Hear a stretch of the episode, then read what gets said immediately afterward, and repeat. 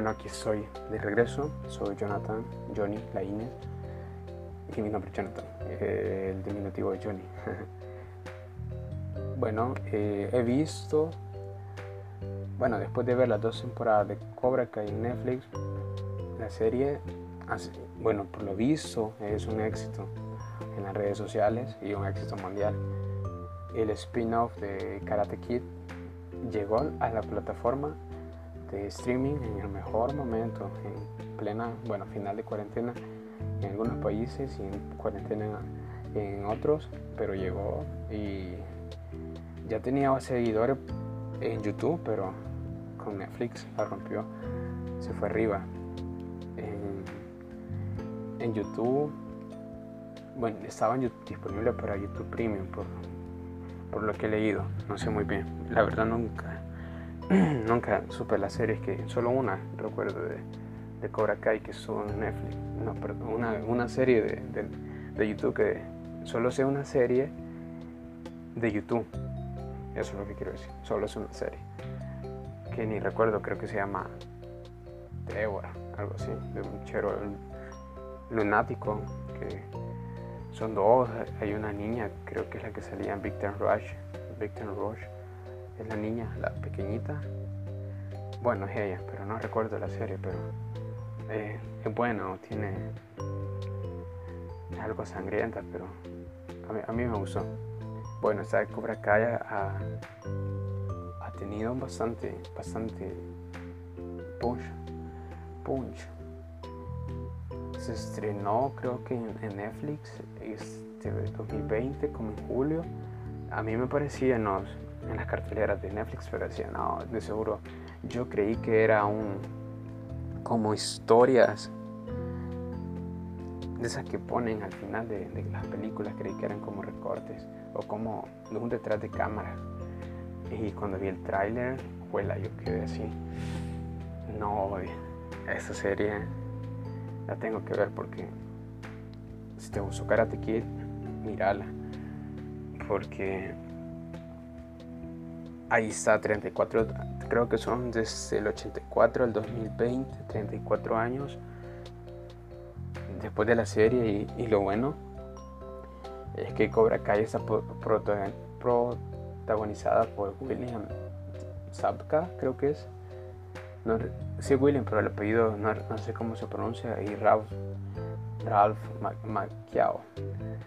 Y como sabemos, William, el rubio, eh, Johnny Lawrence y y, Ralph es Daniel LaRusso.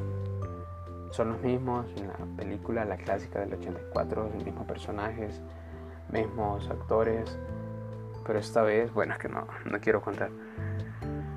No quiero ser spoiler, pero si ya la vieron, sigan aquí. Pero está súper buena. La primera temporada es 30 años, 34 años después. Y lo que me gusta es que después del enfrentamiento de los dos karatecas, Daniel, Daniel Aruso es un, un exitoso magnate de los autos. Creo que, así sería. Pero vende Audis, vende Mercedes, vende BMW, vende Bentley, creo que es. No es mucho de autos, pero tiene una gama de carros que mis respetos.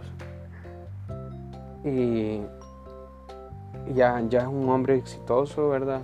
Pero la otra cara de la moneda de Johnny, solo voy a decir eso, es, él, él sabe hacer bastantes oficios, puede pintar, él, pinta, eh, pone limpia techos, pone rap de, pantallas. bueno, perdón. Pero eh, bueno, uno tiene éxito y el otro no no ha llegado mucho el éxito, pero ahí que quede, que quede. Y bueno, bien duro saber que una derrota te puede dejar en la lona como le pasa a él.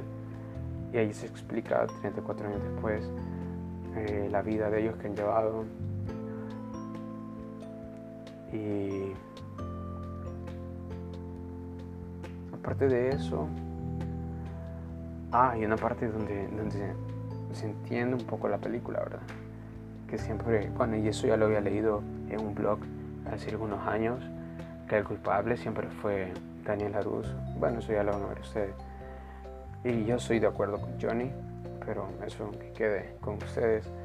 Cada quien que saque su propia conclusión, su análisis, pero el mío es, vean, si te gustó Karate Kid eh, del señor Miyagi, Daniel Laruso, Johnny Lawrence, vean que es, está 34 años después. Y el final de la segunda igual está, está, está bonito, termina con algo bien curioso, la segunda temporada. Y ahí en esta lo que me gusta es que él ayuda, vaya, la 1 y la 2 son de Daniel Aruso, eh, el señor Miyagi, Johnny, el, el sensei Chris, que es el sensei de, de Johnny. Y son todos americanos, la 2 creo que, bueno, la 2, eh, la 1 y la 2 es con ellos, la 3 es donde sale ya de la, la, de la mujer, no recuerdo cómo se llama, ah, no mucho me gusta. La 4, no sé si la 4 entra en la categoría de, pero el, el remake de Jaden Smith, Smith, Smith, Smith, de Jaden, Jedi, Jaden, Jaden Smith Ah, en su tiempo me gustó porque estaba pequeño, pero ahora no. Creo que nunca se debió dar ese remake. Y esta, ahora la serie, eh, son 34, 34 años después, ya los dos adultos, pero ahora es con un latino. Entonces, bastante interesante la historia. Véanla, la recomiendo. Quizás no, no va a ser una serie de a la a la altura de Breaking Bad, de Prison Break, de Los Sopranos, pero está, para pasar el rato está buenísima, así que vean la recomendadísima. Este, bueno, ha sido otro podcast mientras eh, voy, voy aprendiendo aquí en esta radio virtual, mientras estoy aprendiendo a, a desenvolverme frente al micrófono. Y bueno, eso ha sido todo. Espero verlos pronto y adiós.